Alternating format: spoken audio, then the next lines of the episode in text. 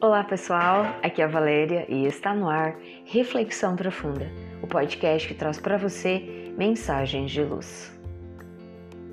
Lista de presentes. Quando se aproxima o final do ano, costumamos fazer algumas listas que têm o objetivo de nos auxiliar a cumprir com os compromissos aos quais nos propusemos no decorrer do ano e que acabamos deixando para trás.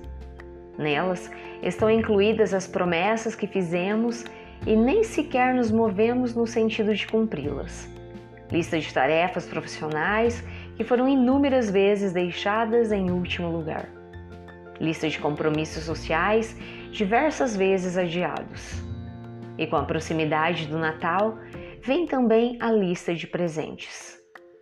Então, nos esmeramos na compra de lembranças e mimos para os familiares e amigos, em um gesto simbólico de comemoração do aniversário de nosso querido amigo Jesus. Movidos pelo sentimento de caridade que nos envolve mais intensamente, nesta época do ano, muitos oferecemos lembranças àqueles menos favorecidos e aos desamparados. Na ansiedade de não esquecer nenhum de nossos afetos, verificamos inúmeras vezes nossa lista. Mas, num gesto de reflexão, poderíamos incluir em nossas anotações uma lista de quanto nos fizemos presentes na vida de todas as pessoas que nos cercam. Com certeza, constataríamos o quanto ofertamos de nós mesmos às pessoas que estimamos e também aquelas que, mesmo sem conhecermos muito bem, podem ter precisado de nós em algum momento. Paremos para pensar o quanto nos fizemos presentes na vida de nossos filhos.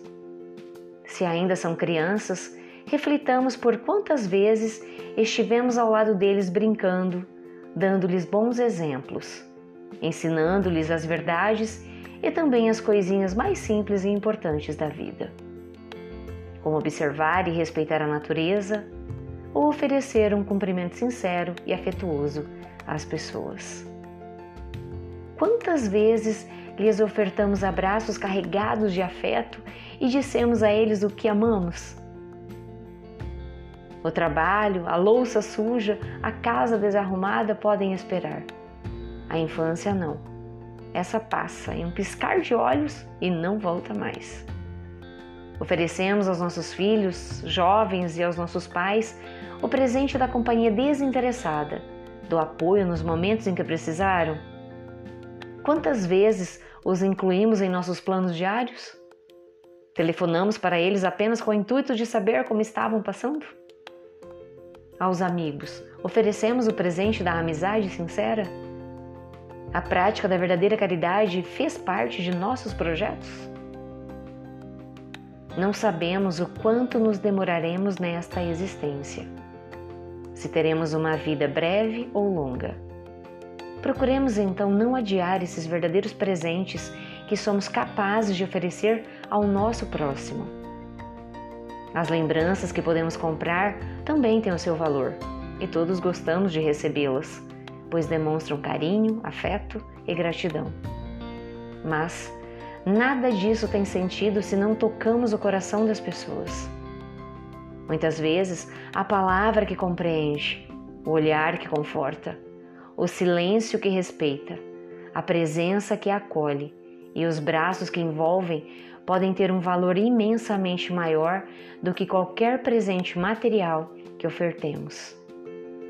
São essas atitudes que dão sentido à vida e fazem com que ela seja mais intensa, leve e feliz.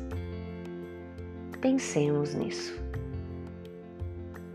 Fonte, site Momento Espírita. Chegamos ao final de mais uma reflexão profunda.